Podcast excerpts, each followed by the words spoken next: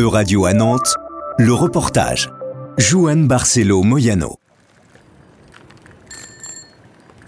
À vélo nous parle des modes de vie de ses habitants. Ça nous parle aussi des choix politiques à l'échelle locale qui réservent plus ou moins d'espace aux cyclistes. Mais aujourd'hui, le vélo rentre aussi dans les agendas nationaux et européens qui misent sur une nouvelle mobilité. Quels sont les enjeux?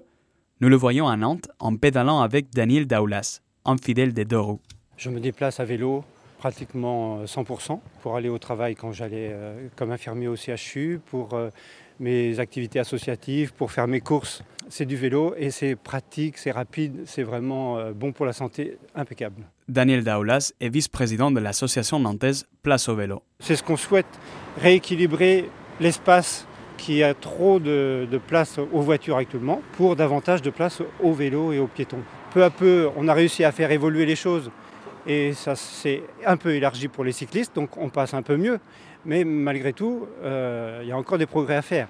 Allons le voir. Allons le voir. La dernière étude en 2015 signalait qu'à Nantes, seuls 3% des déplacements se font à vélo. La métropole a adopté l'année dernière un nouveau schéma directeur pour 60-40 km de nouveaux aménagements cyclables. Les plus importants seront des axes magistraux, une espèce d'autoroute de vélo plus sécurisée. Là, on arrive sur le cours Olivier de Clisson.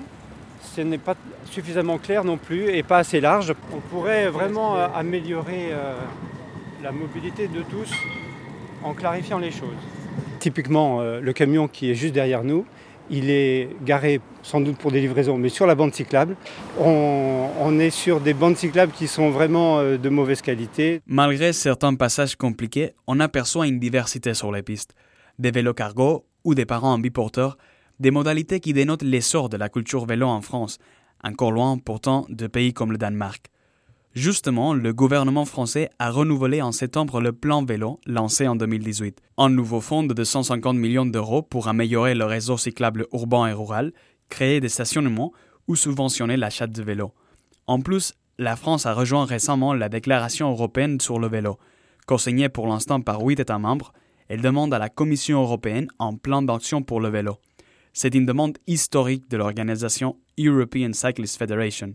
Philippe Amaral est son représentant. ECF and um, other organizations are working very hard um, to urge national governments and the European Union itself to um, invest more money to grow cycling. Politically, we'd like to see cycling become more of a recognized, fully fledged mode of transport. At the level of the European Union, we're trying to get an EU level cycling strategy. On verra donc si l'Union européenne agit pour mettre les mobilités douces à pleine vitesse. C'était un reportage de radio à Nantes. À retrouver sur euradio.fr.